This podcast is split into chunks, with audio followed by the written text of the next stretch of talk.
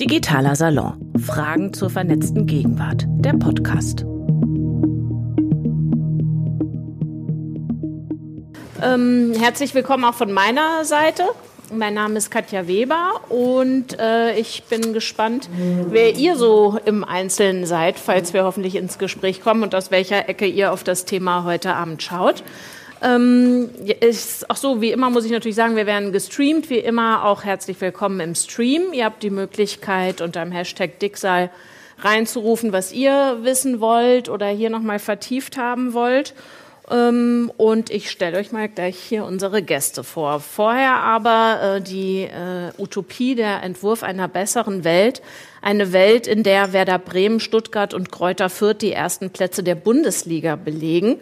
Diese Welt gibt's sogar schon unfassbarerweise, die virtuelle Bundesliga, wobei die wiederum, das hat ja Lies gerade gezeigt, wir haben hier so eine Matrioschka vor uns, die wiederum ja nur einen sehr kleinen Teil des Bereiches äh, abbildet, den wir heute besprechen.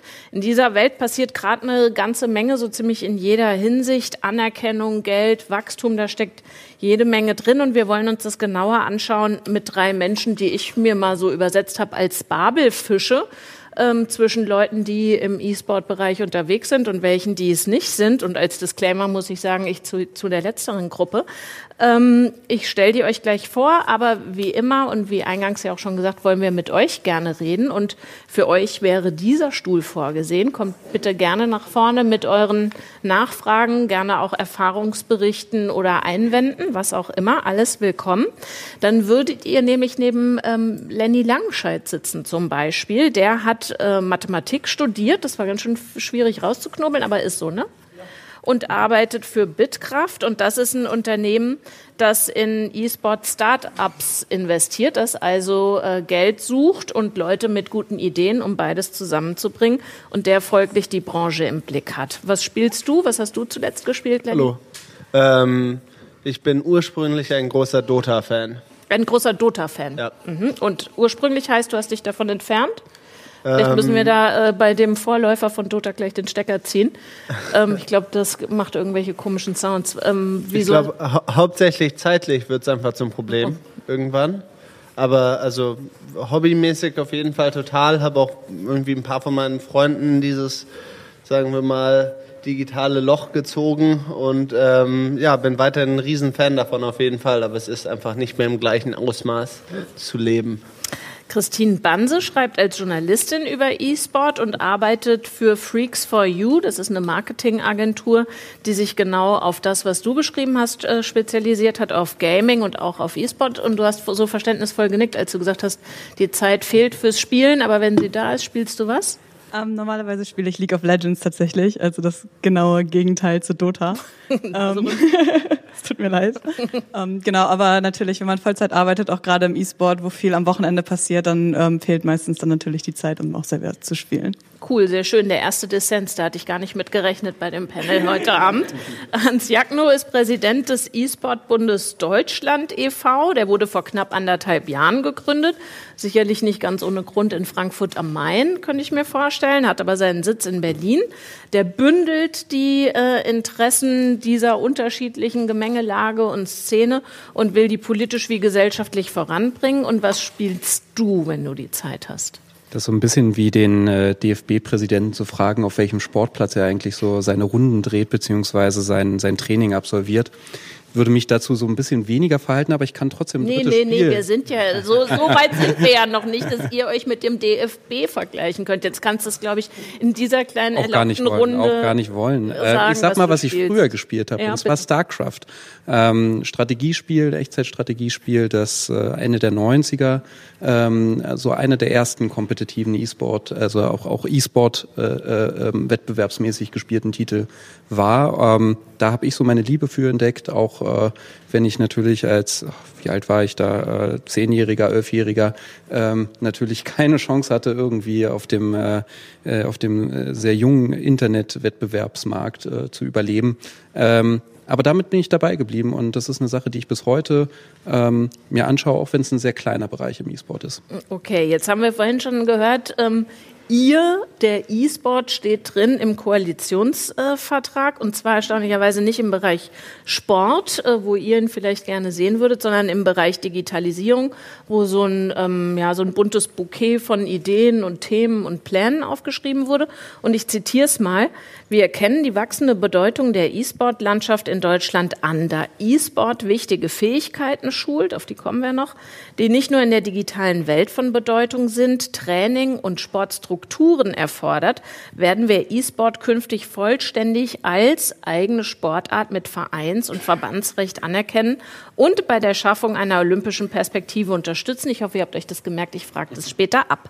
Es gibt aber immer noch äh, scharfen Gegenwind, zum Beispiel aus Hessen, der hessische Innenminister, der auch Sportminister ist, der würde am liebsten den gesamten Begriff E-Sport ausradieren. Ähm, wie gut läuft es denn eigentlich oder wie schlecht für den E-Sport als Ganzen aus der Sicht des Präsidenten?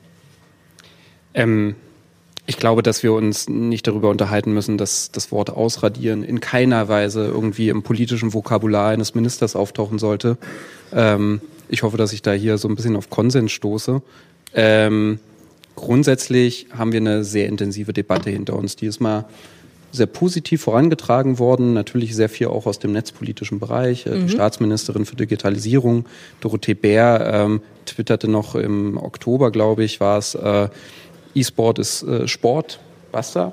Ähm, das hörte sich schon mal äh, nach einer sehr äh, ähm, nach einer ja nach einer sehr starken Positionierung an mitten aus der Bundesregierung heraus ähm, auf der anderen Seite haben wir, ähm, sage ich mal, so ein bisschen fast als Gegenspieler in dieser Debatte den DOSB äh, mhm. äh, jetzt, äh, der, der zumindest mit seiner aktuellen Positionierung ähm, für sich in Anspruch nimmt, Sport in Deutschland zu vertreten. Wie weit das, inwieweit das noch zeitgemäß ist, sei mal dahingestellt. Also der Deutsche Olympische Sportbund für alle, die mit den ja. Abkürzungen nicht vertraut sind. Ähm, und ähm, dort gibt es eben große Widerstände. Und so äh, ist eigentlich die gesamte Debatte, würde ich mal gesamtgesellschaftlich aufgestellt. Die einen sagen, ja, ähm, ganz klar, wir sind äh, eine neue, junge, digitalisierte Sportbewegung. E-Sport gehört zu unserer Gesellschaft dazu und ähm, das müssen wir in unseren äh, politischen, gesellschaftlichen, rechtlichen Kontext auch entsp äh, entsprechend äh, integrieren. Und dann gibt's da eben so, ein, so, eine, so eine Fraktion, sage ich mal, ähm, die äh, sich eher dem dem analogen Refugium des Sports äh, ähm, äh, zugehörig fühlt, das auch verteidigen möchte. Ähm, ob das äh, mit sachlichen Mitteln äh, geschieht, das kann man, glaube ich, gerade an den Äußerungen von Peter Beuth ähm, sehr gut in Zweifel ziehen, aber auch an den Positionierungen, die zum Teil dort eben getätigt werden. Das hat wenig mit einer Fachdebatte zu tun, sondern eher so ein allgemeines Bauchgefühl. Hm, also ob das jetzt mit diesem Computerspielen ist, das jetzt wirklich Sport? Ich weiß ja nicht. Sind wir mittendrin in der schönsten gesellschaftlichen Debatte und tatsächlich ja. würde ich diese Häschenfrage gerne weitergeben und dich dann fragen als Journalistin, die ja zwischen Insidern und Outsidern sozusagen hin und her sich bewegt und vermitteln muss, was am E-Sport ist denn Sport? Und vielleicht lassen wir rätselhafte andere Sportarten wie Schach, äh, so wenn es darum geht, Äpfel und Birnen zu vergleichen, einfach außen vor. Also E-Sport ist natürlich Sport aus gleich ganz verschiedenen Gründen. Einfach aufgrund der Tatsache, dass ähm, bei vielen Spielen müssen Spieler unfassbare Ausdauer aufbringen und auch körperliche Leistung erbringen, was im ersten Moment überhaupt nicht sichtbar ist. Zum Beispiel gibt es das Spiel StarCraft 2, was auch gerade Hans Jagnau schon angesprochen hat. Das ist ein Echtzeitstrategiespiel und professionelle Spieler tätigen in einer Minute um die 300 Tastenanschläge beziehungsweise Klicks. Und das ist klingt jetzt erstmal viel und es ist auch extrem viel. Ich selber schaffe 130 die Minute und die bringen, die bringen 300 auf. Und es ist einfach ein es ist auch körperlich anstrengend. Viele Spiele oder viele Serien im E-Sport, Finalspiele zum Beispiel, gehen über mehrere Stunden, die gehen fünf Stunden. Und man muss fünf Stunden lang seine Konzentration aufrechterhalten. Ähm, Moment, fünf Stunden ohne Pause oder mit Pause, fragt da die Volksbildengängerin. ähm, also es gibt schon Pausen, das ist halt meistens, ist es ähnlich vielleicht auch wie im Tennis, es gibt immer so Best-of-Serien. Mhm. Ähm, da muss man zum Beispiel drei aus fünf Spielen gewinnen. Mhm. Und das kann dann natürlich auch mal über die vollen fünf Spiele gehen. Da gibt's dann immer kurze Pausen zwischen. Aber die müssen halt wirklich ihre Performance teilweise fünf Stunden, vielleicht auch länger, wirklich hochhalten und ähm, was natürlich auch eine immense Ausdauer letzten Endes auch erfordert. Mhm. Äh, da wird ja immer gern der Vergleich gezogen zum Formel-1-Fahrer, was, was die Aufmerksamkeit, ähm, das Stresslevel und so weiter betrifft. Würdest du sagen, ist richtig? Ähm, auf jeden Fall. Natürlich ist es, ist es meiner Meinung nach beim Formel 1 immer noch ein bisschen anders, weil man da natürlich noch die G-Kräfte hat, die auf einen einwirken. Das hat man im E-Sport jetzt natürlich nicht, aber es ist auf jeden Fall vergleichbar. Okay, dann blicken wir ins sportwissenschaftliche Lexikon, beziehungsweise ehrlicherweise in die Wikipedia, die das sportwissenschaftliche Lexikon zitiert, Lenny, und sagt, was im Allgemeinen unter Sport verstanden wird, ist weniger eine Frage wissenschaftlicher Dimensionsanalysen, sondern wird weit mehr vom alltagstheoretischen Gebrauch, wie, so wie von den historisch gewachsenen und tradierten Einbindungen in soziale, ökonomische, politische und rechtliche Gegebenheiten bestimmt. In kürzer gesagt, was Sport ist, wird in der Praxis definiert und nicht in irgendeinem Lexikon. Ich vermute aber mal, die meisten haben die Erwartung, hat irgendwas mit Bewegung zu tun und Aufmerksamkeit oder Ausdauer vielleicht doch erst in einem nachgeordneten Maße. Also ich, ich, da gebe ich dir total recht. Ich, ich persönlich bin jetzt auch nicht der größte irgendwie Mensch mit der Flagge vorne weg, der sagt, E-Sports muss als Sport angesehen sein. Für uns ist das irgendwie ein riesen Entertainment-Business und eine Sache, die, glaube ich, viele Leute unterschätzen, ist, dass ein E-Sport-Athlet im Endeffekt unglaublich viel mehr committed ist als so ziemlich jeder andere Athlet. Einfach weil man mehr trainieren kann als Fußballer kann man nicht irgendwie acht bis zwölf Stunden am Tag trainieren.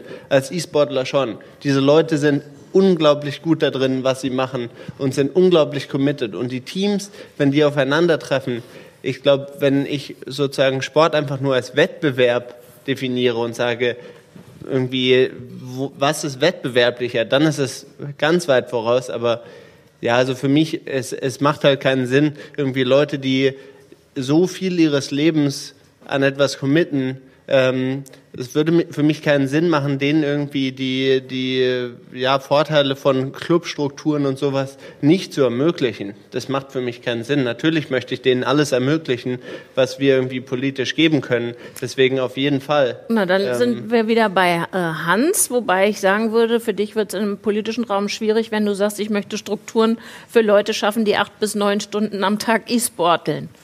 Naja, das ist ja so ein bisschen äh, die gleiche Frage, die wir auch im, im, im äh, Sport haben. Wir haben ein Leistungssegment, da sind äh, Leute ähm, äh, unterwegs, die, die eben das, ich fand das Wort Commitment, also ähm, sich, sich auch für etwas hingeben, ähm, das ist ganz klar. Ne? Also ich, ich, ich bin aus einer bestimmten Passion dann auch vielleicht irgendwann an der Stelle, wo ich sage, ich, äh, ich, will hier, ich will hier nach den Sternen greifen, ich will der Beste auf der Welt in dem respektiven Spiel sein. Und dafür muss man hart trainieren. Ähm, die Diskussion um wie viel ist gut und wie viel ist sinnvoll, die müssen wir aber natürlich auch führen, mhm. auch im Leistungssegment. Also so, ich würde immer sagen, dass jemand, der, der, sage ich mal, unkontrolliert und ähm, ohne ohne dahinter einen Plan zu haben, zwölf Stunden lang spielt, der hat ein Problem. Also der hat, der hat ein Problem auch von seiner, von seiner Organisation aus und von seiner, von, von, von äh, den Leuten, die äh, sein Team organisieren.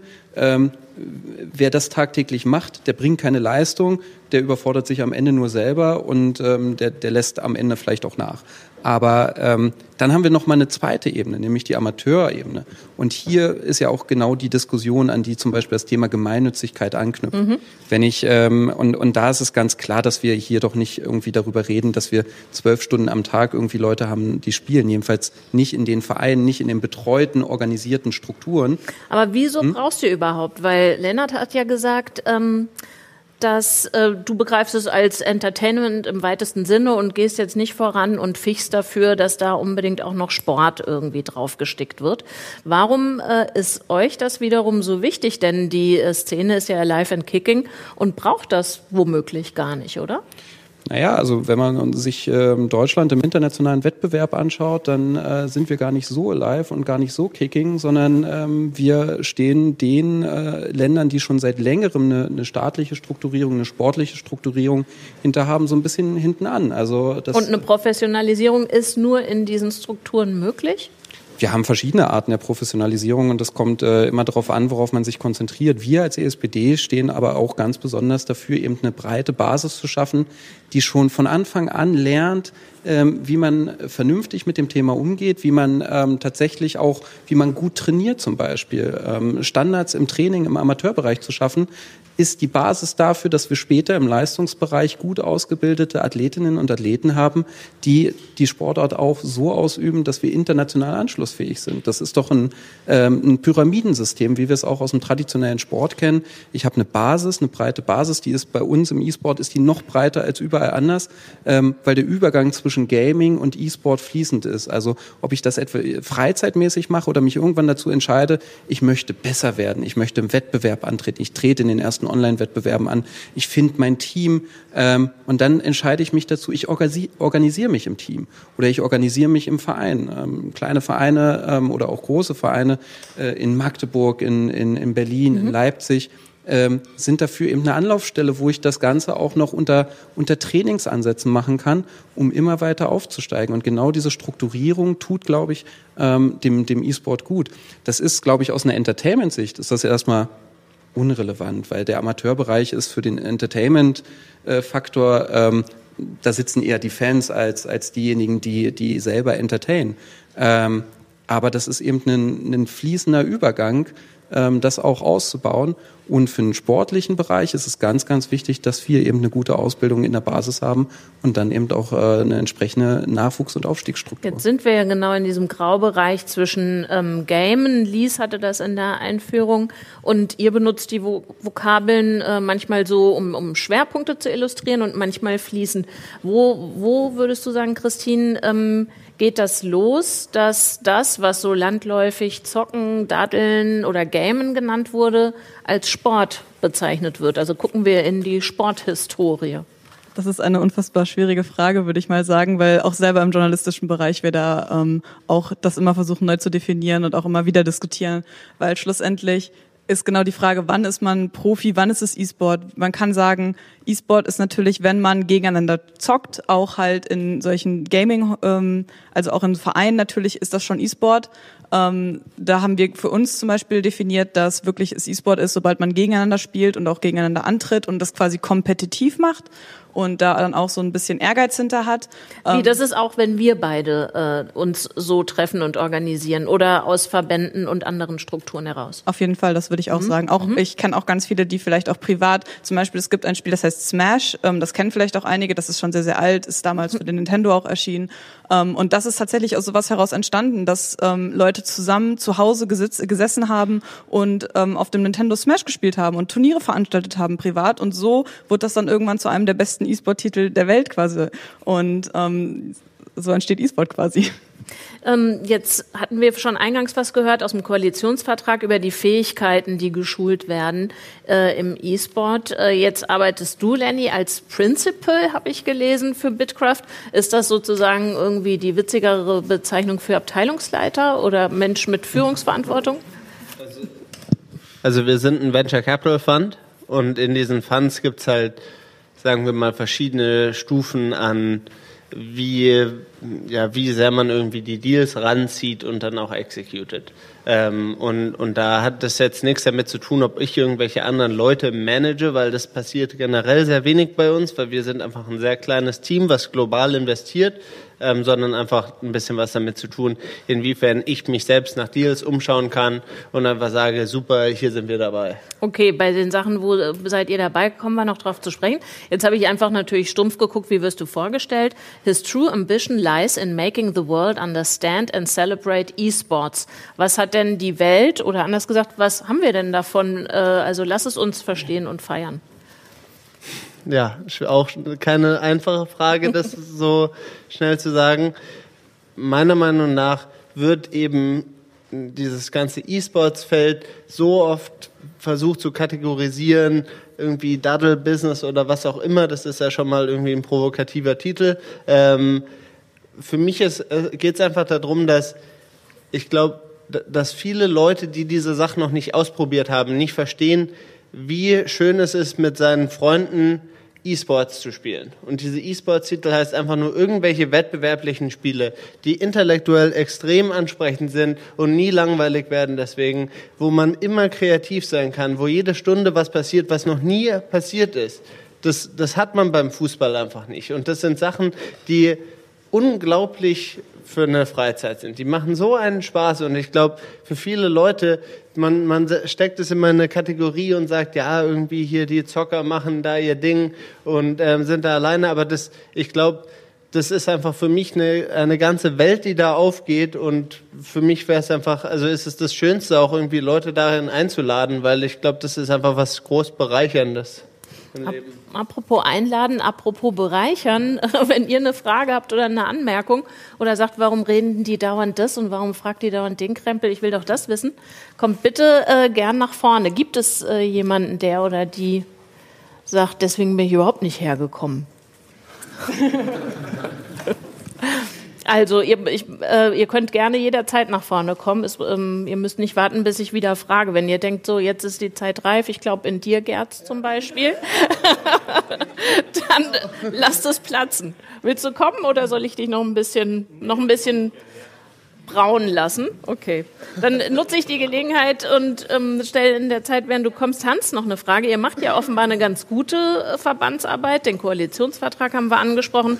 Vor ein paar Tagen gab es eine öffentliche Anhörung im Sportausschuss des Bundestages. Es gibt jede Menge Debatten. Einige wurden schon angesprochen. Und jetzt äh, sagtest du es ja schon, ich glaube gleich im ersten Statement, der Deutsche Olympische Sportbund sagt, ähm, nö, also wenn es sein muss, dann können Sportsimulationsspiele unter unserem Dach kommen. Also unter unser Dach kommen FIFA oder was weiß ich, ein Spiel, in dem ich Tennis oder Golf oder so spiele. Das darf sich E-Sport nennen. So, weit bewegen wir uns. Strategiespiele, League of Legends nicht, Shooter, Counter-Strike auch nicht. Ist das eine nachvollziehbare Unterscheidung, wenn du dir mal kurz vorstellst, du repräsentierst den DOSB?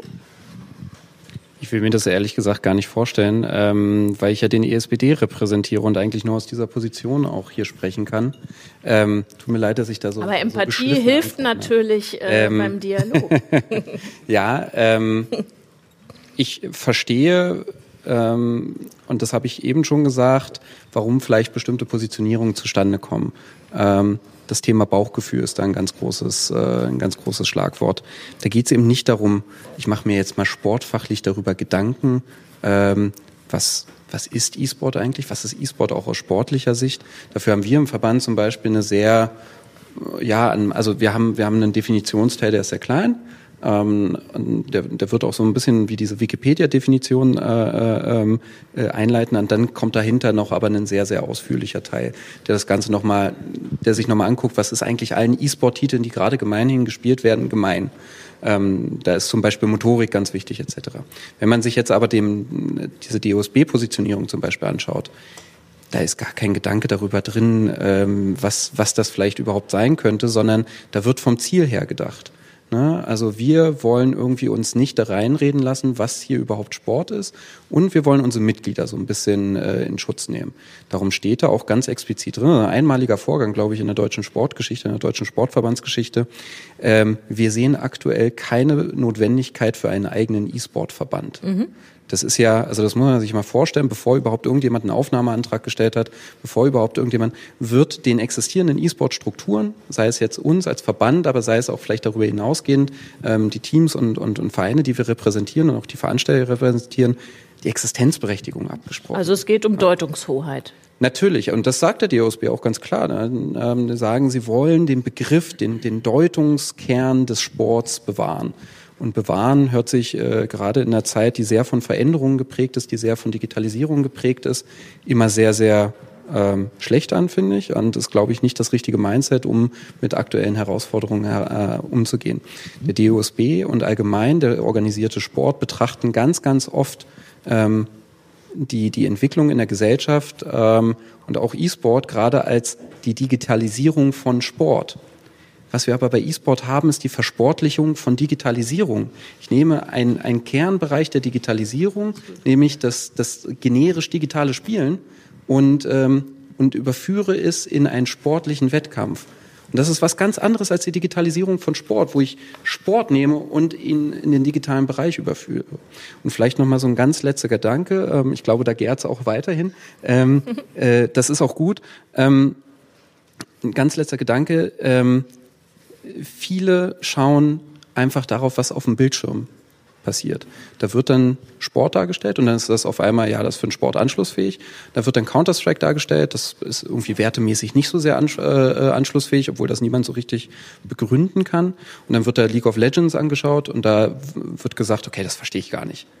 Ähm, das ist so, das ist so wie wenn ich, wenn ich auf dem Fußballrasen gucke und nicht die Leute dahinter betrachte. Ne? Also so, keine Ahnung, ich weiß auch nicht, was die weißen, äh, weißen äh, Markierungen auf dem Feld sollen. Keine Ahnung von Fußball. Ähm, und das ist, eine, das ist eine Sache, wir müssen vom Menschen her denken. Wir müssen von den Athletinnen und Athleten, von den Spielerinnen und Spielern her denken, ähm, um zu erfassen, was E-Sport eigentlich ist. Was begeistert sie? Welche Emotionen weckt das?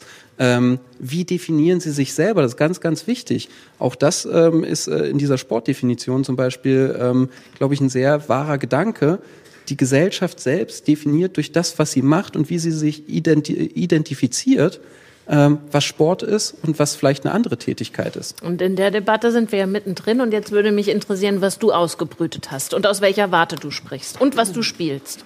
Ja, ich, ähm, ich habe lange League of Legends gespielt. Ich wurde in die Abyss gerissen und habe mich daraus hervorgekämpft.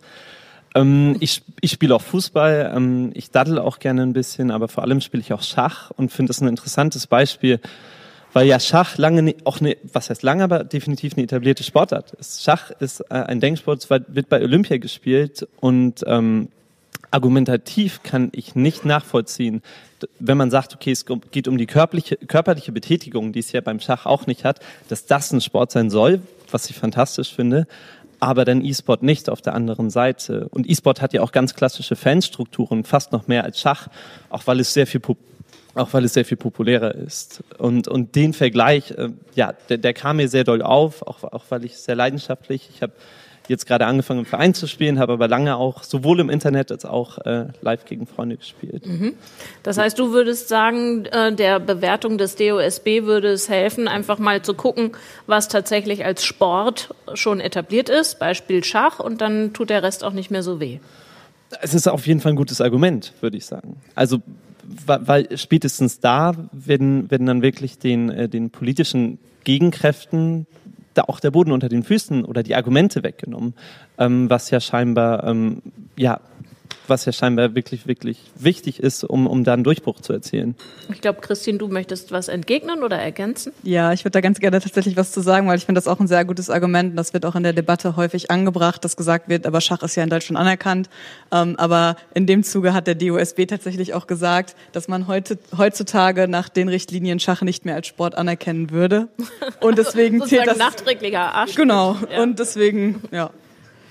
Okay, aber dann bleiben wir mal. Du hast es gerade äh, als so ein kontroverses äh, Ding angeführt bei Shooter-Spielen. Würde, also ihr alle habt es schon gesagt, wir sind bei in einer unheimlichen äh, Bandbreite und, und Opulenz von Möglichkeiten, zu wie vielen Leuten ich nach welchen Strategien und Taktiken spielen kann. Würden die dazugehören? Das vermute ich mal, äh, wenn ihr das findet, macht es die Argumentation schwieriger. Ja, nur weil eine Argumentation schwierig ist, heißt das ja nicht, dass sie nicht richtig ist. Ja, das ähm, kann sein, aber vielleicht, wenn man da auch strategisch ja. vorgehen will, wäre es nicht der erste Schritt. Ich finde es immer schwierig, die Community und ähm, den, den E-Sport-Bereich so ein bisschen als Verhandlungsmasse zu verstehen und zu sagen, na gut, also wir können uns jetzt hier mal so ein paar einzelne Sachen rausnehmen und dann, dann gefällt das allen und dann können wir uns da irgendwie so ein bisschen mit abfinden. Darum geht's doch eigentlich gar nicht, sondern es geht darum, dass wir hier eine, eine geeinte Bewegung haben und dazu gehören eben auch Shooter-Spiele, dazu gehören auch Fortnite und Counter-Strike und ähm, äh, wenn man, wenn man dann mal mit dem, mit dem organisierten Di äh, Sport in den Dialog kommt darüber, dann kommt auch meistens drauf, ah, selbst bei League of Legends äh, ähm, äh, äh, muss man dann irgendwie Leute äh, ermorden, äh, niederträchtig in Kriegsszenarien, was absoluter Quatsch ist.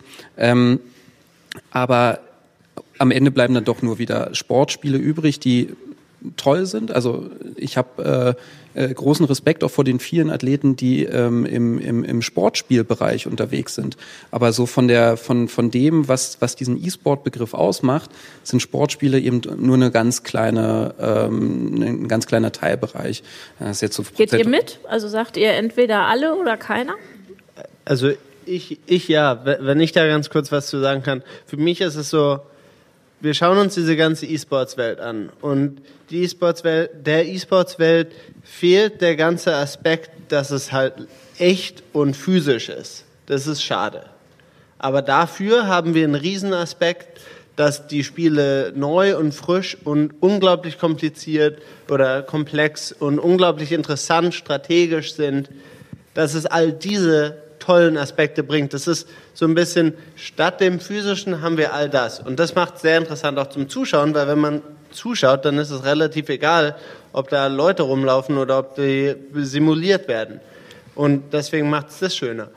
Wenn wir jetzt sagen, nur diese Sportspiele sind irgendwie wieder ein Sport, das finde also ich, viele von meinen Freunden spielen auch all diese Sportspiele. Die werden mich auch dafür verurteilen, dass ich das jetzt so sage. Aber für mich sind die eigentlich die, wo wir das Physische weggeben, uns daher sozusagen ein bisschen weniger interessant wird, aber nicht mal diese, dieses irgendwie Riesenpensum an Kreativität bekommen.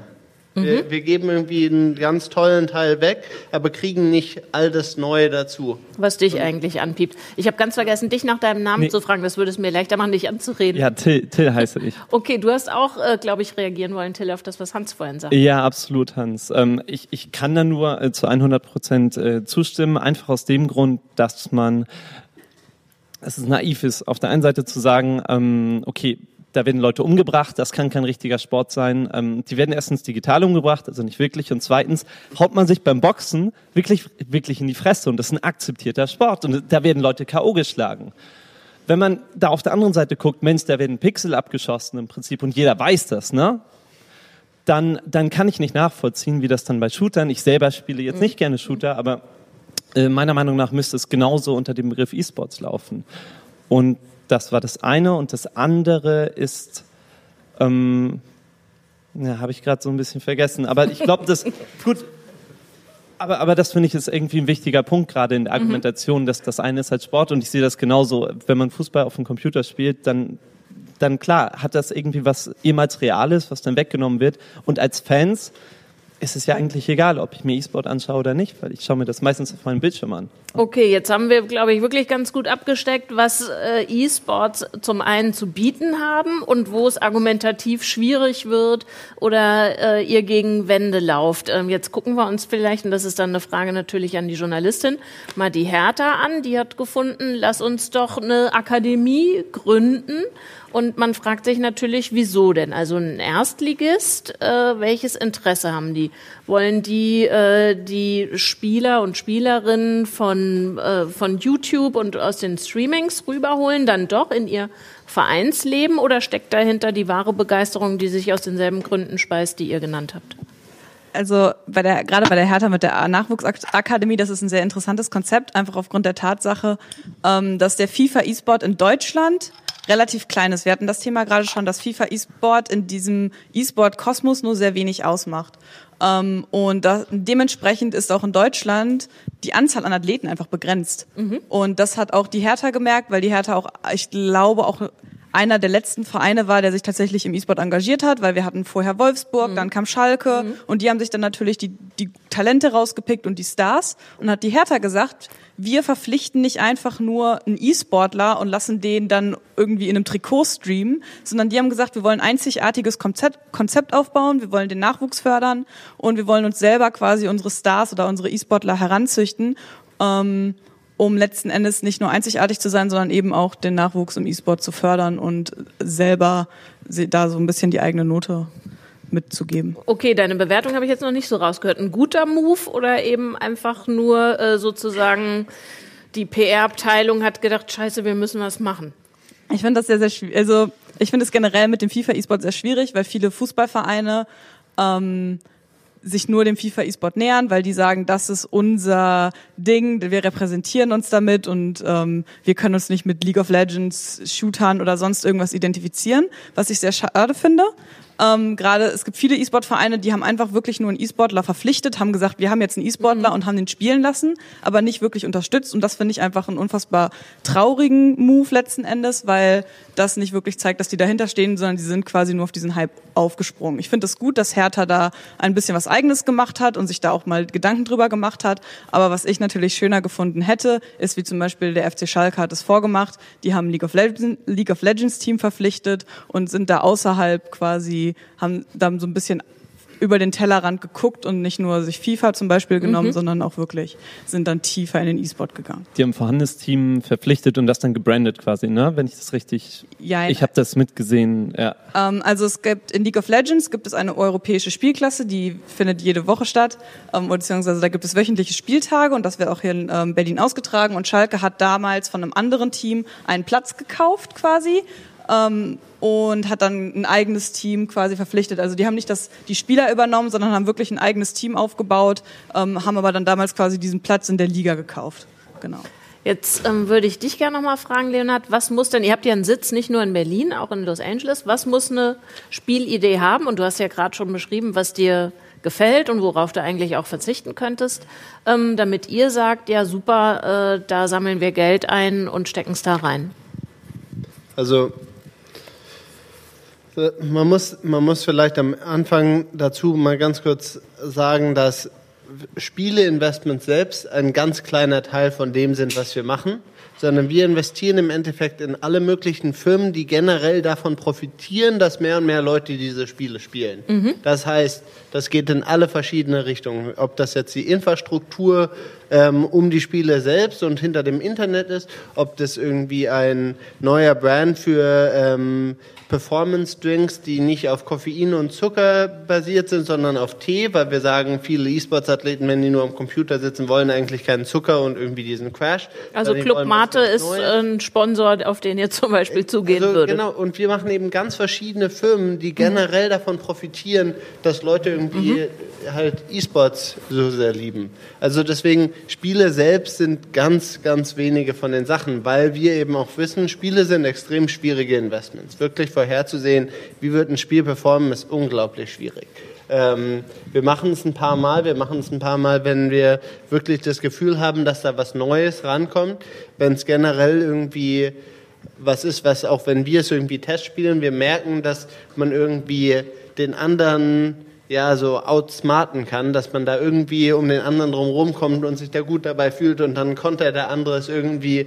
Ähm, es muss einfach ein ganz neues Konzept sein, so dass wir uns denken, ja, vielleicht machen wir es mal. Mhm. Aber es ist wirklich nur ein ganz kleiner Aspekt von uns. Also da und muss man mit wo, anderen Investoren. Dieser kleine Aspekt, der mich natürlich interessiert, wenn wir dabei bleiben, wo wächst er? Eher in den USA oder auch bei uns? Ja, in den USA. Mhm. Gibt es von euch weitere Fragen? Dann schluckt sie nicht runter. Äh, ach so, ja super, schön. Ihr könnt euch gerne äh, abwechseln, aber ihr könnt auch länger sitzen bleiben oder aus dem Publikum reinrufen, wie ihr es liebt. Bei dir vergesse ich jetzt nicht zu fragen, wer du bist. Theo heiße ich. Hallo Theo. Danke, hallo. Mit welcher Frage oder Einwand oder welchem Beitrag kommst du? Eigentlich, dass ich mit einem anderen Thema hergekommen bin. Und zwar hatte ich, ähm, naja schon, aber ich hatte gar nicht an Spiele gedacht in dem Sinne, sondern ich mache sehr gern physischen Sport. Mhm. Und ähm, ich frage mich die ganze Zeit, wo diese, ob überhaupt schon die Brücke geschlagen wird oder wann, wo das passiert, ähm, dass man Sport auch mehr als Spiel, also Sport mehr digitalisiert, dass man mehr spielen kann. Das erste, also das einzige Beispiel, was ich habe, ist dieses Pokémon Go. Da musste man zumindest schon mal um die nächste Ecke physisch laufen. Mhm. Okay, also, also du wünschst, wünschst dir im Grunde mehr Verschränkung oder du wünschst ja, dir mehr Physis im ja. E-Sport? Ja. Ja. Also ich glaube, ihr zwei beide habt schon Antworten drauf gegeben, aber es gibt noch eine größere Nachfrage. Also werdet doch noch mal deutlicher. Äh, passiert da was? Ist das auch euer Ansinnen? Ich, ich kann es ein bisschen aus Investmentsicht sagen, weil wenn jemand das machen möchte, dann kontaktiert er wahrscheinlich auch uns und dann spreche ich mit dieser Person wahrscheinlich auch mal. Match. Ich habe dazu schon, ich, ich habe ich hab dazu schon ein paar Cases gesehen, die mich jetzt bislang noch nicht so sehr überzeugt haben.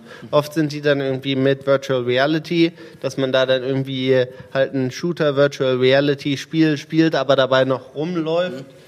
Ähm, bislang war da noch nichts so Überzeugendes dabei, weil, weil es halt wieder ein Punkt ist, der extrem limitiert, was man in diesen Spielen irgendwie machen kann. Also bis, bislang ist es einfach sehr schwierig, da ein gutes Interface zu finden, was man irgendwie mit den Beinen machen soll, während man zockt oder was die irgendwie für einen Input geben können. Also ich habe da technologisch noch gar nichts irgendwie gesehen, wo ich gesagt habe, boah cool, da kann ich jetzt irgendwie ähm, meinen Sport weitertreiben und das irgendwie Ach, eine Moment, sorry. Eine Sache habe ich doch gesehen, die fand ich ganz cool. Und zwar, das war eine Technologie, die im Endeffekt mit allen möglichen ähm, so kleineren Sportarten zusammengearbeitet hat, so Sachen wie Minigolf oder Lasertag oder sowas, was halt irgendwie eh schon mal ein Randsport ist, würde ich mal sagen, aber mit eben diesen Etablissements zusammengearbeitet hat und gesagt hat, wir bauen jetzt irgendwie an die Minigolfschläger oder an die ähm, Lasertag Pistolen irgendwelche Technologie dran, die mir ermöglicht zu sehen, zum Beispiel, was für Hitrates habe ich. Ich mache über ein paar Sessions, kriege ich dann irgendwie ein Level up und kann dann neue Skills anlocken, die ich dann nur machen kann. Also die ein bisschen versucht haben, diesen Aspekt von den Spielen, der ja irgendwie sehr viele Leute auch eher süchtig macht, dass man ein bisschen Progression in diese Sachen hat, mal versucht hat, auf eine physische Welt zu übertragen. Aber es ist, ist schon sehr schwierig. Mhm. Habt ihr beide vielleicht noch eine Antwort oder eine Empfehlung im Grunde? Warte ich die ganze Zeit. Ähm, ja, tatsächlich gibt es sowas im E-Sport schon so ein bisschen. Und zwar, das ist ähm, auch im E-Sport-Kosmos noch sehr, sehr klein, aber es gibt etwas, das nennt sich Sim-Racing. Ähm, ich weiß nicht, ob du davon schon mal gehört hast, dass viele Formel-1-Teams haben Simulatoren, an denen sie auch ihre, wirklich ihre realen Fahrer auch setzen, die dann testen, zum Beispiel ähm, Rennstrecken und so weiter, dass sie sich auf diese Rennstrecken vorbereiten. Mhm. und das gibt es auch im E-Sport und das ist super interessant aus dem einfachen Grund, dass viele dieser Simulationen, also es gibt in diesem Simracing gibt es verschiedene Spiele, die sehr realistisch sind, weil ähm, die haben dann wirklich die, zum Beispiel den Nürburgring eingescannt. Und das heißt, man kann in diesen Spielen dann auch wirklich fahren und dafür gibt es dann auch wirklich Simulatoren. Und da kommt jetzt nämlich das physische ähm, quasi hinzu. Und zwar diese Simulatoren sind unfassbar realistisch. Und ich saß mal in so einem Ding und du brauchst so viel Kraft, um einfach gegenzulenken, weil du auch die, weil diese diese Simulatoren simulieren eben auch die Flugkraft, die auf mhm. dich einwirkt, wie in einem mhm. Formel-1-Wagen. Mhm. Und das war für mich, ich saß da drin und du brauchst wirklich so viel Kraft auch in den Armen, um da irgendwie überhaupt lenken zu können. Und da hat man so ein bisschen im E-Sport mit dem physischen Sport schon diese Connection. Da würden jetzt aber die Sportpuristen sagen, naja, wir haben schon in den 90ern gesagt, das mit dem Motorsport ist eine falsche Idee. Ähm, also die, die, Ein, die Einbindung, die Einbindung äh, von Motorsport und äh, dem, dem Deutschen Motorsportverband dann später auch ähm, kam über eine Bundesfinanzhofentscheidung 1997, die die Gemeinnützigkeit dafür bestätigt hat, die gerade gesagt hat, es ist eben nicht so viel gesamtkörperliche Betätigung notwendig wie, ähm, wie beim Turn. Ähm, aber, also äh, ähnlich wie beim Schach, äh, das wird bereut heute. Ähm, ich glaube, die haben es damals schon bereut und äh, ähm, das, äh, das, das äh, baut sich jetzt so ein bisschen langsam ab. Aber mhm. ich finde das ganz spannend, weil, weil tatsächlich Motorsport da vielleicht so ein bisschen so eine Brücke schlagen kann, weil Simracing tatsächlich sehr zwischen E-Sport und digitalisierten Sport vermittelt. Das ist so ein bisschen das, was ich vorhin meinte. Ne? Wir sprechen bei E-Sport über die Versportlichung der Digitalisierung. Wir haben aber noch mal einen anderen Bereich, eben die Digitalisierung von Sport.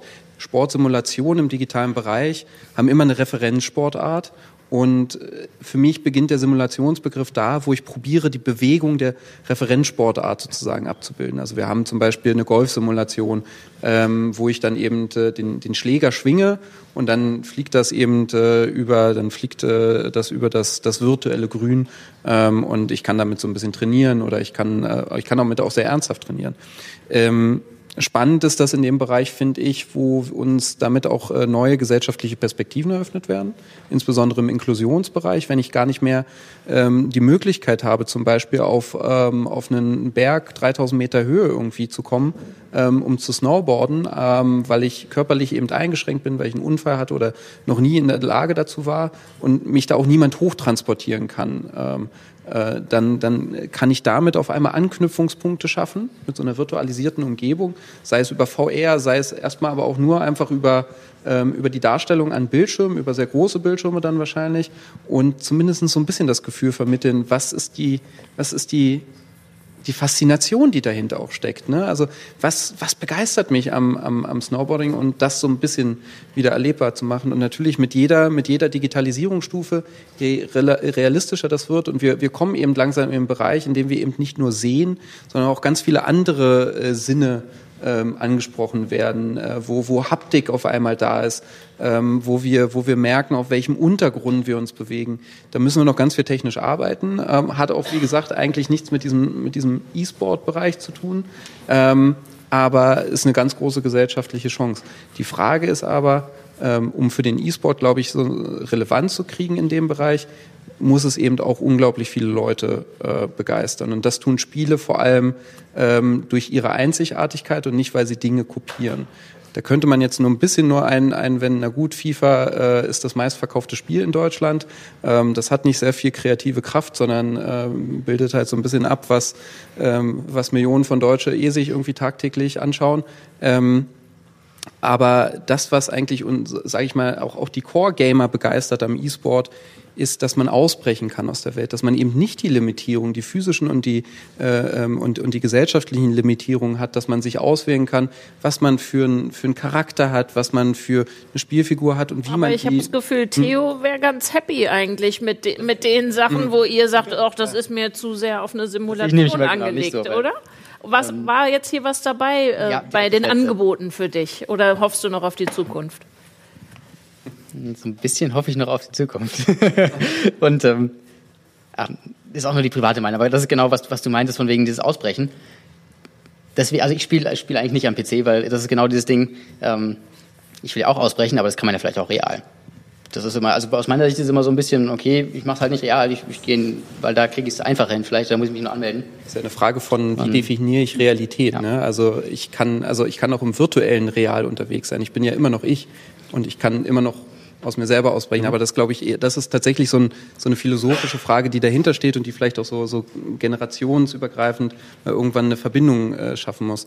Ich würde tatsächlich mit Blick auf die Uhr, weil die nämlich wahnsinnig schnell, vielen Dank, vergeht die Zeit, gerne nochmal das aufgreifen, das Lies äh, eingangs sagte und was auch äh, jetzt zumindest nach meiner Vorbereitung, wie ich äh, befand, das stichhaltigste Argument ist, gegen das Ansinnen, E-Sport als Sport wie jeden anderen zu betrachten. Also ähm, ich glaube, die etwas leichtgewichtigeren haben wir diskutiert. Also, wenn äh, das tatsächlich so ist, dass äh, E-Sport dieselben staatlichen Zuwendungen, Förderungen, äh, Gemeinnützigkeit und so weiter erhalten kann wie Sport generell, dann zitiere ich mal Volker Schürmann, Philosoph an der Deutschen Sporthochschule Köln, wo es durchaus auch andere Ansichten gibt. Äh, cooler Artikel fand ich, ich habe den nochmal auf dem Hinweg getwittert. Äh, Sie nennen es Sport, FAZ vom 3.11.2018.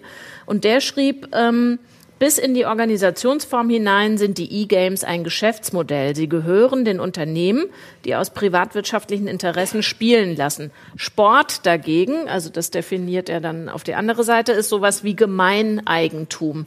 Natürlich kennen wir Überformungen, äh, Fußball allen voran und auch in anderen Sportarten. Aber trotzdem sagt er, da ist das äh, drin, was äh, Theo, glaube ich, im Sport sieht, ein Regelwerk, das niemandem gehört, das sich jeder aneignen kann. Ähm, Eure Meinung? Also ich glaube erstmal, dass, dass jeder Artikel, der äh, das Wort E-Games oder E-Gaming äh, nutzt, äh, einerseits äh, an, jeder, an jeder Realität äh, vorbeigeht und andererseits also an jeder äh, gesellschaftlichen Realität vorbeigeht und andererseits sehr kritisch zu betrachten ist, ähm, schon alleine aufgrund der dadurch zum Ausdruck gebrachten Geisteshaltung. Ähm, ah, das ist, glaube ich, nicht der Kern des Arguments. Das, das, nee, natürlich nicht. Ähm, äh, gehen wir uns doch, gucken wir uns das doch mal an. Ähm, erstmal grundsätzlich, E-Sport ist ein Konzept. E-Sport ist das Konzept, dass ich mir ähm, äh, Videospiele für die wettbewerbsmäßige Nutzung äh, ähm, äh, zu eigen mache. Und das ist total uninteressant, ob ich das bei FIFA, also es ist nicht uninteressant, aber es ist unrelevant, ob ich das bei FIFA mache, ob ich das bei League of Legends mache oder bei Counter-Strike, die alle drei ähm, unterschiedlichen, unterschiedlichen Publishern, Rechte verwerteten mhm. IP-Holdern sozusagen äh, gehören. Das heißt, ich habe durchaus die Aus äh, Auswahl und ich habe das auch zum Teil in den äh, Spieltiteln selber. Entweder ich spiele League of Legends oder ich spiele Dota. Ähm, beides ungefähr das gleiche Spielprinzip, auch wenn mich die beiden jetzt gleich köpfen werden. Ähm, die, äh, ich kann mich auch bei FIFA entscheiden. Spiele ich äh, FIFA oder spiele ich PES? Ähm, um, auch wenn FIFA inzwischen zu so einem Synonym für Fußballspiele wegen der Lizenzen, von dem übrigens der organisierte Sport profitiert, ähm, äh, äh, ähm, dort äh, sozusagen zum Synonym für fußballbezogenen E-Sport geworden ist. Letztendlich steht da aber eine, eine, gesellschaftliche Frage hinter. Wir haben im 20. Jahrhundert ganz, ganz viel über Eigentumsverhältnisse und Produktionsmittel in der Gesellschaft definiert. Tut mir leid, dass ich jetzt so ein bisschen Marxismus raushole. Ähm, aber ich glaube, Bewegung, wir folgen dir. Ja, äh, ich, ich, sehe das auch in den Augen, dass mir gefolgt wird. Ähm, ähm, wir haben unsere, unsere Beziehung ähm, wirtschaftlicher und, und gesellschaftlicher Art über Eigentumsmittel und Produktionsmittel, äh, über Eigentum und Produktionsmittel definiert. Übrigens auch den Sport. Das ist jetzt anders. In der westlichen Gesellschaft definieren wir uns mehr und mehr über Medien und über geistiges Eigentum, über ähm, nicht mehr, wem gehört das Leder, das ja auch irgendwie produziert werden muss, damit ich Fußball spielen kann, sondern wem gehört ähm, das, der, die, die Lizenzrechte und die Verwertungsrechte an dem Spiel, das ich spiele, um damit Sport, ähm, äh, mhm. einen sportlichen Wettbewerb abzubilden.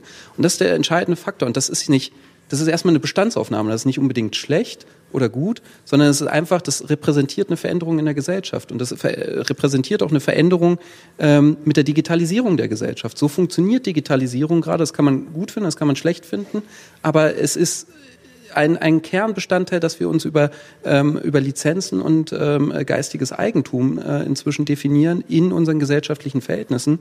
Und eine moderne Sportart, das, also eine Sportart des 21. Jahrhunderts, kann das auch abbilden.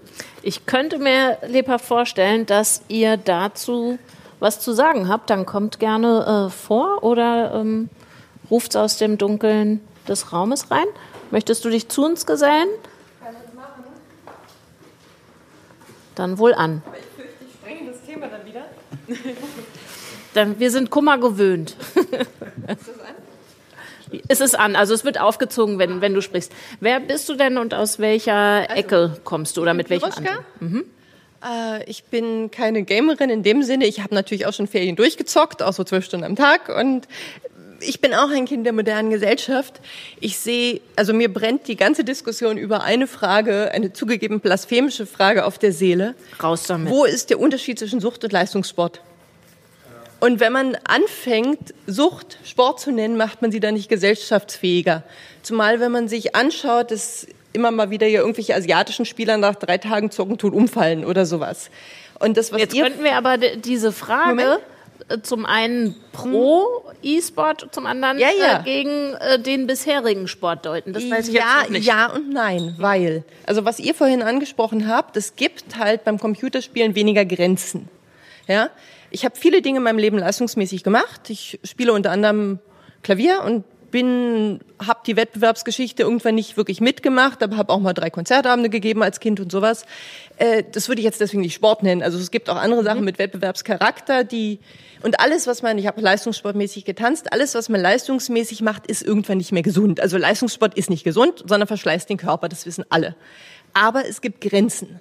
Und es gibt auch Sportverbände, die Sachen regeln. Es gibt nicht umsonst auch bei den Skispringern irgendwann die Grenze, dass sie nicht zu leicht sein dürfen, weil die alle in die Magersucht rutschen. Also Sport hat immer seine Schattenseiten.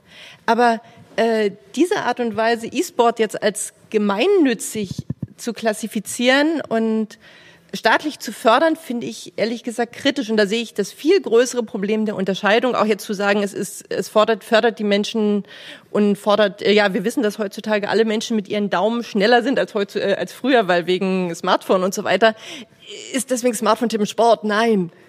Also so, das war jetzt mal so. Ja, äh, super interessanter äh, Einwand und Gedanke. Von wem wünschst du dir denn am ehesten eine Antwort oder eine Entgegnung? Äh Aber ich glaube, Christine wäre bereit, die zu ja, geben, wenn gerne. du unentschieden bist. Es brennt mir auf der Zunge. Okay. Ähm, es ist Sag. tatsächlich ein Thema, was ich sehr interessant finde mhm. und ich, äh, darf ich du sagen? Ja, klar. Ähm, ich finde den Punkt auch sehr gut, tatsächlich. Ähm, das ist eine Sache und beziehungsweise das greift beides so ein bisschen ineinander, was du gerade mhm. schon gesagt hast. Ähm, wir haben im Moment im E-Sport das Problem, dass Spieler wirklich acht bis zwölf Stunden trainieren. Mhm.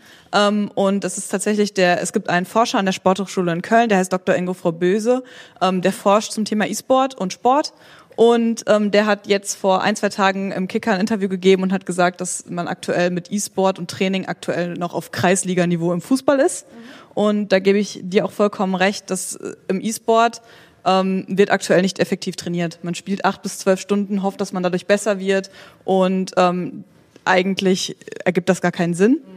Und deswegen aber finde ich es wichtig, dass zum Beispiel der E-Sport auch anerkannt wird und dass es Strukturen geben wird, eben damit man Fördergelder bekommt, um zum Beispiel zu forschen, dass man das Training effektiver macht, dass Spieler nicht acht bis zwölf Stunden spielen, sondern vielleicht nur vier und dann zwei Stunden Ausdauersport machen, um eben, wie vorhin schon angesprochen, dann diese Serien, diese Fünf-Stunden-Serien irgendwie zu überbrücken. Und genau deswegen finde ich das eigentlich so wichtig, dass wir da halt dann auch Strukturen äh, bekommen oder dass auch gerade in so Amateur ähm, in Amateur-E-Sport-Vereinen, dass die, dass denen das mitgegeben wird, effektiv zu trainieren und nicht acht bis zwölf Stunden am Stück zu zocken, sondern dass die auch lernen, damit umzugehen, wie man richtig trainiert, weil das zum Beispiel auch, ähm, was Hans Jagner vorhin auch schon angesprochen hat, es gibt Berlin E-Sport, Magdeburg E-Sport und die setzt, die haben auch Trainer und die ähm, geben dann den Spielern oder den Amateurspielern auch wirklich mit, wie man effektiv spielt, wie man umgeht ähm, miteinander im Spiel und so weiter und so fort. Und gerade deswegen fände ich das so wichtig, mhm. dass der E-Sport anerkannt wird und gemeinnützig wird. Darf ich dazu noch was sagen? Klar. Na klar. Also das heißt im Prinzip, dadurch, dass es anerkannt wird, kannst du es mehr kontrollieren und mehr in die richtigen Bahnen lenken.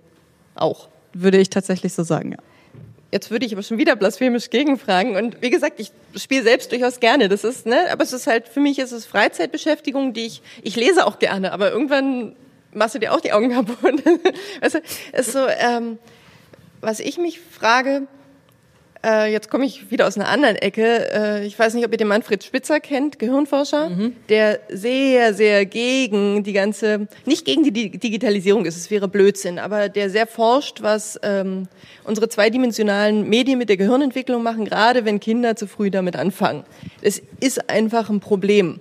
Und auch da ist wieder die Frage, inwieweit muss man eine Freizeitbeschäftigung, die in einer gewissen Form harmlos ist, zu einem ernsthaften Sport machen. Also ich meine, ich finde auch Poker als Sport absurd, aber es schadet nicht so viel, wenn bei den Profis weniger als bei denen, die privat zocken und sich ruinieren, sicherlich. Aber also aber genau da ist doch das Argument bei drin. dem Namen Manfred Spitzer. Ja. Aber da, genau da ist doch das Argument drin. Ähm, wir haben, also wir werden das Thema E-Sport nicht mhm. irgendwie wegdiskutieren können. Mhm. Das ist da. Ähm, die, die vielen, auch, auch die vielen jungen Menschen, die, die jetzt gerade äh, an, jetzt gerade in diesem Moment irgendwie an den Geräten sitzen, die sind da. Und ähm, im Zweifel interessiert es die nicht, ob wir hier diskutieren, ähm, ob das gemeinnützig ist oder nicht. Gemeinnützigkeit fördert ähm, eine Struktur, fördert ehrenamtliche Arbeit. Gemeinnützigkeit ist nicht dazu da, Spiele zu fördern. Das ist kein, äh, ähm, äh, das ist kein legales Förderinstrument sozusagen äh, oder Fördersubjekt sozusagen. Äh, es fördert auch keine Unternehmen. Gemeinnützigkeit ist für eingetragene Vereine und in, äh, im sozialen Bereich auch für GmbHs, aber das ist eine andere Geschichte. Ähm, da und um genau die Arbeit, die ehrenamtliche Arbeit, die Menschen in den Vereinen leisten, ähm, zu privilegieren, ähm, die zu honorieren und die unter einen, unter einem besonderen, sozusagen, unter so eine besonderen gesellschaftliche Würdigung zu stellen. Und genau das müssen wir uns, äh, das müssen wir uns, glaube ich, auch zu eigen machen und sagen, ähm, es, äh, äh, ähm, es geht hier eben, also einerseits geht es hier nicht darum, irgendwie, dass es eine Freizeitbeschäftigung ist, sondern wir haben eben die Stufe weiter. Ne? Das äh, ähm, ist eine, eine Sache, die viele junge Menschen ähm, äh, über, äh, über eine wirklich große, breite Basis hinweg als als Leistungsziel auch sehen, damit Leistungen erbringen wollen, sich darüber auch definieren, wie gut sie in dem, in dem Spiel sind etc. Und wir müssen jetzt hier gucken, dass wir gestalterisch tätig werden.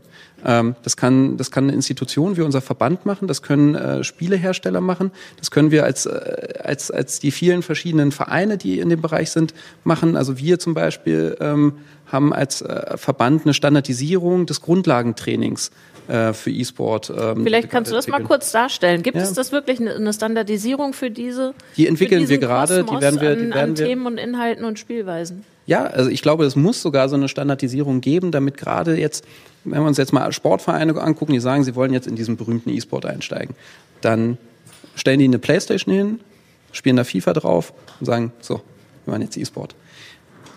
Das, was wir aber bieten können als organisierte E-Sport-Bewegung, ist doch ähm, Training, ist doch die Rahmenbedingungen zu schaffen, zu sagen, du sag mal, also wenn du wirklich im Team einspielen willst, ja, in dem besten Team.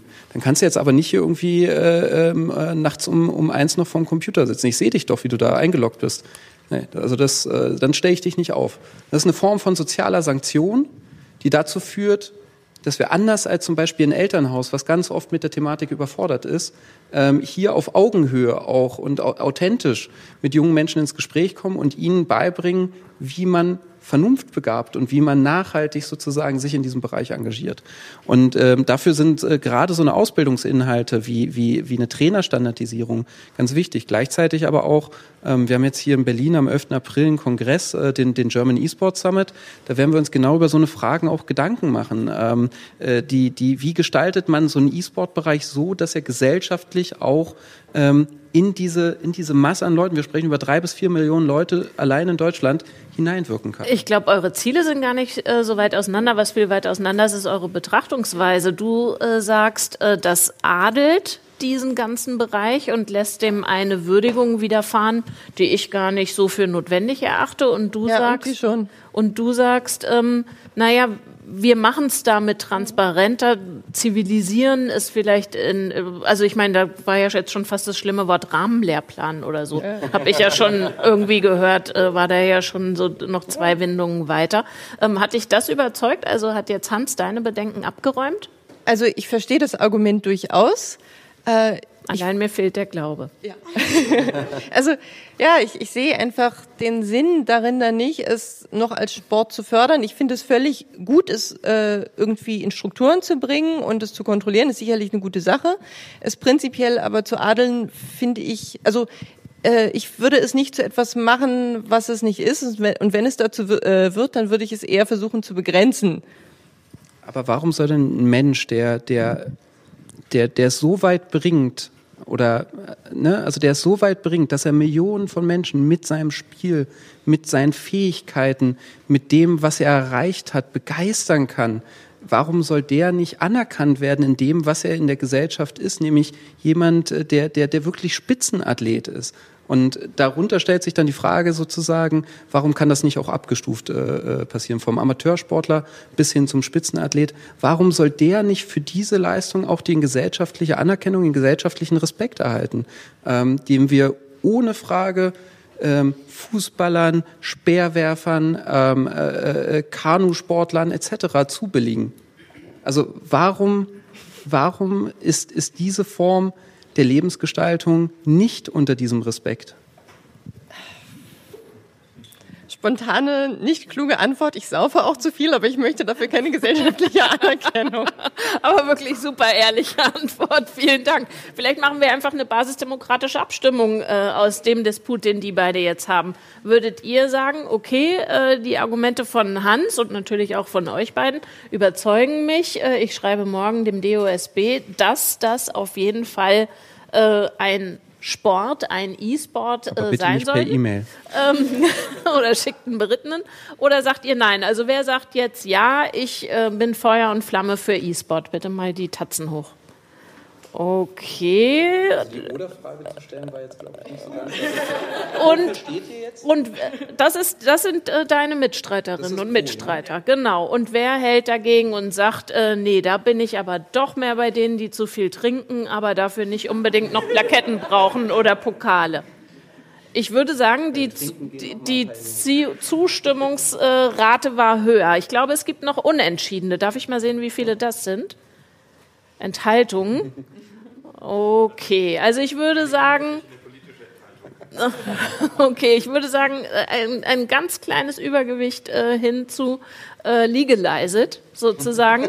äh, gibt, es, gibt es andere ähm, Wortmeldungen noch? Wir sind so ein bisschen im Landeanflug, dann würde ich äh, sagen, dann äh, sprich du doch oder frag deine Frage oder komm vor oder tauscht. Gibt es noch weitere Fragen, nur damit ich mal so ein bisschen den äh, Überblick habe? Dort gibt es noch eine von Theo und Till äh, hat sich auch noch eine ausgedacht. Okay, die, die hören wir gleich. Bitte, wer bist denn du? Hallo, ich bin Armin und ich arbeite hier. ähm, ich wollte ganz kurz nochmal darauf sagen, so, weil ja mehr oder weniger anekdotisch begründet wird, äh, dass E-Sport auch gefährlich sein kann, weil Leute das übertreiben oder was auch immer. Äh, mein bester Kumpel ist äh, E-Sportler und zwar ein sehr leidenschaftlicher. Schon seit acht Jahren macht er das vollberuflich jetzt.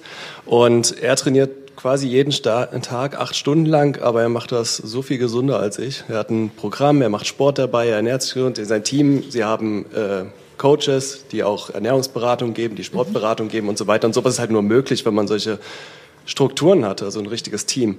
Und ähm, ich denke, diesen Drive, dass man übertreibt, um E-Sportler werden zu können, was ich jetzt gar nicht weiß, ob das überhaupt so eine reale Gefahr ist, aber die wird so oder so bestehen, weil die Millionen-Tournaments, die gibt's ja. Also die kommen ja nicht durch die Anerkennung. Äh, also diese Gefahr wird so oder so bestehen. Ich glaube nur auch, dass man das über ordentliche Organisationen und staatliche Anerkennung besser leiten könnte. Ich wollte aber eigentlich bloß sagen, dass ich mich freuen würde, würden wir zurückgehen zu der Frage, die da vorgestellt wurde, äh, nämlich, äh, dass das nun mal kommerzielle Spiele sind, die von Privatfirmen äh, herstellt werden und die auch von diesen Firmen jederzeit abgeändert werden können. Also es gibt ja nun keine Gesetze oder sowas, die das irgendwie regeln würden, was ja auch jetzt ins Extreme gedacht dazu führen könnte, dass so Spiele wie StarCraft oder so, dass die einfach Loot Crates einführen könnten, also quasi. Hä?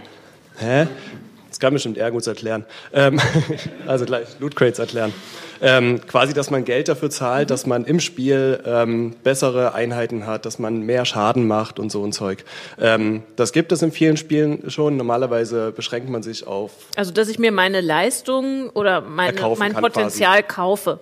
Genau. Ja. Das wird normalerweise nicht gemacht im E-Sport-Bereich. Aber wer sagt, dass es nicht irgendwann kommt? Ich meine, die Konzerne, wir sehen es ja jetzt, sie werden immer ängstiger. Der Wachstumsboom wird gerade etwas langsamer. Könnte kommen.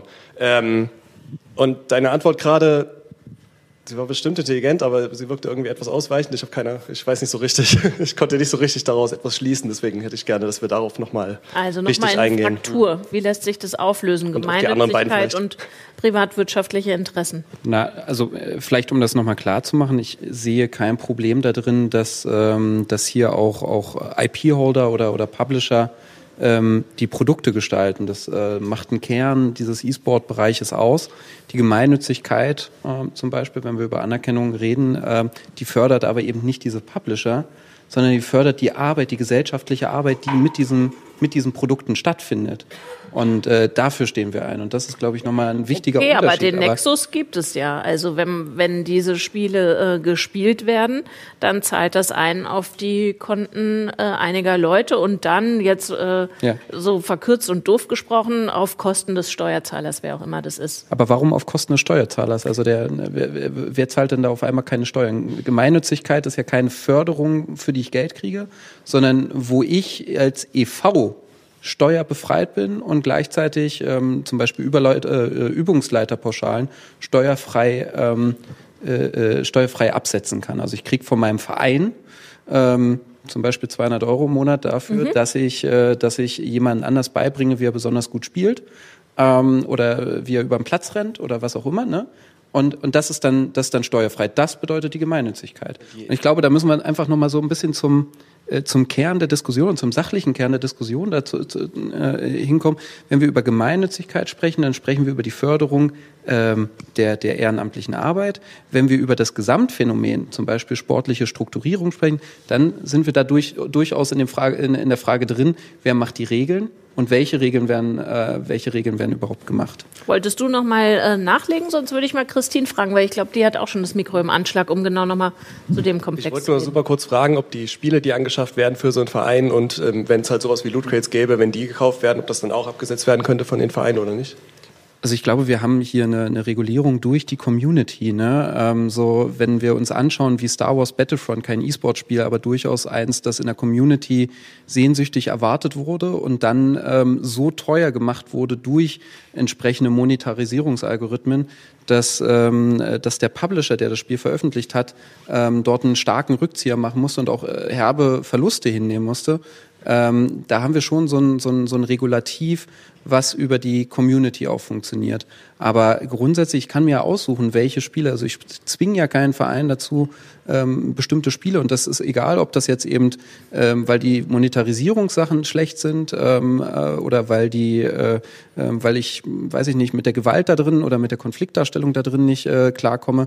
Ich muss das ja nicht machen als Verein. Ich habe ja immer die Auswahl zwischen einer Vielzahl von E-Sport-Produkten. Okay, so ein bisschen habe ich das Gefühl, du antwortest nicht konkret zu dem Sachverhalt. Ich würde es mal gern bei euch zwei beiden versuchen. Vielleicht äh, fangen wir bei Leonard an, weil äh, der ja letzten Endes genau an dem Punkt Geld verdient.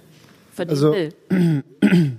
um die Lootboxes mache ich mir gar keine Sorgen, ähm, weil, ja, also so ein bisschen wie du gesagt hast, ich glaube, die ganze Community, dieses ganze E-Sports-Ding ist sowas unglaublich irgendwie demokratisierendes, wo jeder eigentlich diese E-Sports-Titel nur spielt, wenn es nicht dieses Pay-to-Win-Prinzip gibt. Also ich würde mir da null Sorgen machen, dass irgendeiner der Publisher, die ja extrem gut durch die kosmetischen Items verdienen. Ich weiß nicht, ob euch das allen so klar ist, aber im Endeffekt verdienen diese Spiele ihr Geld dadurch, dass sie rein kosmetische Items im Spiel verkaufen. Sprich, ich kaufe mir einen anderen Hut für meinen Zauberer und der kostet dann halt irgendwie 50 Cent und dann sehe ich halt ein bisschen cooler aus, aber der bringt mir gar nichts.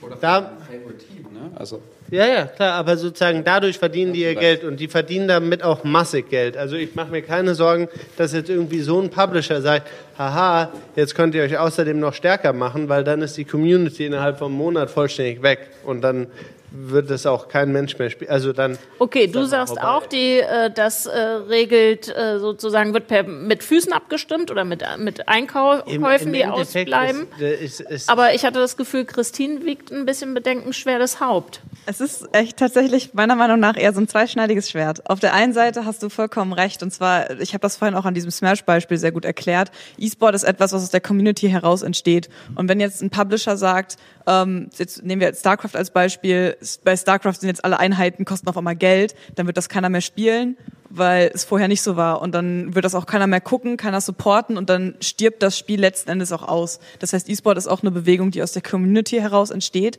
Aber auf der anderen Seite, und da gebe ich auch vollkommen dir auch recht, es ist ähm, sehr schwierig, weil die Publisher eben so viel Macht haben. Und es gibt leider im E-Sport auch so ein, genau so ein Beispiel, und zwar mit FIFA.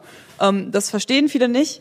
Ähm, es gibt FIFA Ultimate Team ähm, ich weiß nicht, ob ihr das kennt. Das ist ein Modus, da können sich ähm, die Spieler dann quasi Kartenpackungen kaufen und da ist es dann wirklich Glücksspiel, mhm. wel welcher Spieler da jetzt gerade in dieser Kartenpackung drin ist. Und FIFA-Profis, und das ist meiner Meinung nach total verrückt, geben das Team, also es gibt jedes Jahr einen neuen FIFA-Teil und zu jedem FIFA-Teil ist dann das Team weg. Und auch wirklich professionelle FIFA-Spieler investieren teilweise 2000 Euro zum Start von jedem, von jedem neuen FIFA-Spiel, damit sie die besten Spieler im Spiel quasi kaufen können. Die kriegen dann teilweise das Geld von ihren Teams oder investieren leider einfach ihr privates Geld, mhm. um dann einfach auch oben mithalten zu können, weil man braucht, und das ist leider das Problem, FIFA kommt, ein neuer FIFA-Teil kommt meistens im September raus, da gehen dann auch direkt die ersten Wettbewerbe los. Das heißt, man hat gar nicht die Zeit als Profi-E-Sportler, sich irgendwie die Spieler zu erspielen, sondern man muss wirklich Geld investieren, damit man bei diesen ersten Wettbewerben ähm, auch teilnehmen kann und oben mithalten kann. Und das sehe ich als ganz, ganz großes Problem. Und auch wieder ein anderer Punkt, ähm, so schließt sich so ein bisschen der Kreis. Die ganzen Fußballvereine unterstützen immer FIFA und sagen, wir können uns super damit identifizieren. Aber auf der anderen Seite ist es genau dieser eine E-Sport, der Spieler quasi dazu zwingt, Geld zu investieren. Und das finde ich so ein bisschen schwierig. Ich muss leider reinkritschen, weil äh, beschwert euch bei dem Mann mit dem Fotoapparat, der mir schon dauernd äh, anzeigt, wir sollen mal den Sack zumachen. Wieso ich leider auch euch zwei beiden äh, die versprochenen Nachfragen schuldig bleibe, aber vielleicht klärt ihr die einfach bilateral danach bei einem Drink. Ich würde allerdings gerne zu einer letzten Frage ansetzen, beziehungsweise ich muss jetzt meine vorletzte und meine letzte irgendwie pürieren und ihr dürft euch aussuchen, auf welche ihr antwortet. Also ich hätte gern von allen gerne kurz, aber äh, da ist deine Meinung an ihm auch durchaus gefragt, gerne hören. Ähm, was denkt ihr, mm, ist in zehn Jahren los in dem Bereich, über den wir reden? Wird dann die dann amtierende Bundeskanzlerin äh, ein großes Finale eröffnen? Wird, äh, werden Schulkinder neben der Karate- oder Tanz AG in der Grundschule ähm, sich auch für eins der besprochenen Spiele oder ganz neue anmelden? oder ist diese Diskussion total hinüber? Das wäre das eine. Also ihr dürft entweder die Vision 2029 ablassen oder uns einfach schlicht sagen, ähm, geht mal zu diesem und jenem, äh, zu dieser und jener Veranstaltung, guckt euch das und das an. Wenn ihr mal ein Spiel ausprobieren wollt, dann das und das. Vielleicht gibt es sogar einen Lektüre-Tipp, total oldschool. Also ihr dürft entweder was empfehlen oder in die Glaskugel gucken. Voilà. Das äh, finde ich ein sehr schwieriges, äh, eine sehr schwierige Entscheidung. Glaskugel mag ich nicht, ähm, weil der Bereich sich eh zu schnell entwickelt, als dass man irgendeine valide ähm, äh, Vorhersage machen kann. Ich kann nur Wünsche formulieren. Ähm, aber auch Veranstaltungen, auch Veranstaltungen äh, ist schwierig, äh, weil wir natürlich auch einer bestimmten Neutralitäts, äh, einem Neutralitätsgebot äh, unterliegen. Es gibt natürlich ganz viele Veranstaltungen, die man sich auch anschauen sollte, um mal so ein Feeling dafür zu bekommen. Da guckt einfach mal, E-Sport-Turniere oder so 2000. Da gibt's bestimmt tolle Sachen aus dem Journalismus, die alle wichtigen Turniere in Deutschland äh, aufgelistet haben. Ähm, aber wer sich fachlich dafür interessiert, kann ich nochmal äh, empfehlen, 11. April German E-Sport Summit. Ähm, dort äh, geht's dann um Jugendschutz, da geht's dann um äh, äh, Fragen Lizenzpolitik. Ähm, äh, was wir ja gerade eben irgendwie äh, besprochen haben zwischen Gemeinwohl und äh, Regulierungsvorbehalt. Ähm, ich glaube, das ist nochmal so ein interessanter fachlicher Aufschlag, auch ein gesellschaftspolitischer Aufschlag. Ansonsten E-Sport-Turniere einfach mal anschauen, sei es eine kleine oder sei es ein großes. Ähm, das ist das, was tatsächlich die Begeisterung in den Hallen spüren lässt, die zeigt, wie so eine Sozialräume da drin entstehen. Ich würde ja. gerne die anderen drei auch noch fragen. Was wäre äh, dein Tipp? Hast du vielleicht einen? Ich meine, du bist ja zumindest dann im Freundeskreis über äh, sozusagen über einen Link drin in der Szene. Ja, also mir kommt es so vor, als ob die Diskussion jetzt ganz interessant ist, aber ich glaube, dass die Regierung hier völlig überrollt wird durch das, was tatsächlich geschieht. Weltweit wächst dieses dieses, äh, dieser Markt derart stark an. Die äh, Turniere werden immer größer, immer neue Rekorde. Ich glaube auch, dass hier demnächst einfach nicht mehr sowas gesagt werden kann wie, äh, naja, es ist aber eher so ein Nischending oder es ist irgendwie ungesund oder so, weil man dann einfach empirisch sieht, wenn so viele Leute da so begeistert sind und es so wenige Schwerverletzte gibt, dann kann es ja nicht so schrecklich sein. Äh, ich glaube trotzdem, ich bin nicht so optimistisch wie ihr beide. Ähm, es ist nun mal ein kapitalistisches System und ich glaube, die Publisher werden immer weiter versuchen, das rauszuziehen, was sie können. Und ja, noch wehrt sich die Community immer. Das ist der rote, die die Linie nicht überquert äh, werden darf, das Pay-to-Win in Multiplayer-Spielen. Aber ich glaube, da wird hart dran gearbeitet, das Schritt für Schritt durch kleine Maßnahmen zu umgehen. Und ich, Menschen gewöhnen sich sehr viel in diesen Systemen. Also ich bin nicht so optimistisch, dass das äh, so gut bleibt, wie es jetzt noch ist. Okay, danke auch dafür. Leonhard, was würdest du äh, wählen? Vision 2029 oder schlichte Empfehlung? Wahrscheinlich eher die Vision. Einfach weil das für mich das Wichtige ist. Ich glaube, in zehn Jahren oder wann auch immer, es wird mehr und mehr einfach ein Teil der Freizeit von vielen, vielen Menschen sein. Und es wird auch in diesen virtuellen Welten vielfältiger und vielfältiger sein, wo viele verschiedene, ganz verschiedene Leute ganz verschiedene Sachen in diesen Welten machen.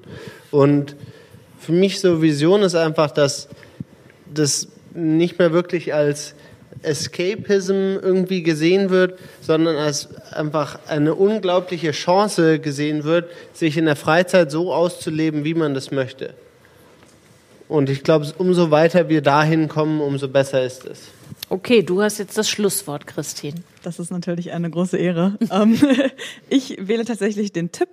Und zwar, ähm, wir sind da jetzt gerade eine Woche zu früh, aber ich arbeite tatsächlich gerade an einem Artikel, einem Eventkalender 2019. Ähm, gerade sehr passend. Äh, nächste Woche dürft ihr das alle googeln. Ähm, dann findet ihr auch ein paar gute Events. Aber ich will trotzdem einen Event-Tipp geben, weil wir sind halt hier in Berlin und in Berlin findet tatsächlich sehr viel E-Sport statt. Und wir haben jede Woche hier die LEC stattfinden. Das ist in League of Legends die höchste Spielklasse. Das habe ich vorher auch schon mal erwähnt. Ähm, da kostet die Karte, glaube ich, irgendwie 10 Euro für einen Tag. Und das ist, man muss sich das mal anschauen, aus dem einfachen Grunde, man wird wahrscheinlich am Anfang nicht, nicht viel verstehen, aber es ist wichtig, diese Stimmung einfach mal mitzuerleben, wie die Leute da mitgehen und wie passioniert die Spieler sind oder die Fans. Und ähm, wenn man natürlich noch einen Schritt weitergehen will, gibt es im September gibt es hier das Counter-Strike Major. Das ist quasi die Weltmeisterschaft. Ähm, die findet in der Mercedes-Benz Arena statt. Ähm, es wird erwartet, dass das ausverkauft sein wird. Und wer da mal tatsächlich diese volle Mercedes-Benz-Arena mit E-Sport miterleben will, kann ich das auch wirklich nur empfehlen, weil bei Counter-Strike-Events eigentlich bekanntlich die beste Stimmung ist. Und so kann man sich dann auch mal überzeugen lassen, dass das vielleicht nicht nur Shooter und Abballern ist, sondern dass da tatsächlich mehr hintersteckt. Handfeste Hinweise für euch. Vielen Dank euch fürs Diskutieren, für die Tipps, Hinweise und guckt mal dies und probiert das aus und denkt noch mal so drüber nach. Das war eine spannende Diskussion hier vorne. Vielen Dank und euch vielen Dank äh, fürs Zuhören und auch fürs Teilnehmen. Ähm, ich glaube, vielleicht äh, ist das eine Diskussion gewesen, bei der ein paar von euch noch mal äh, liebgewonnene Überzeugungen auf den Prüfstand gestellt haben. Es hat mir viel Spaß gemacht. Vielen Dank euch allen.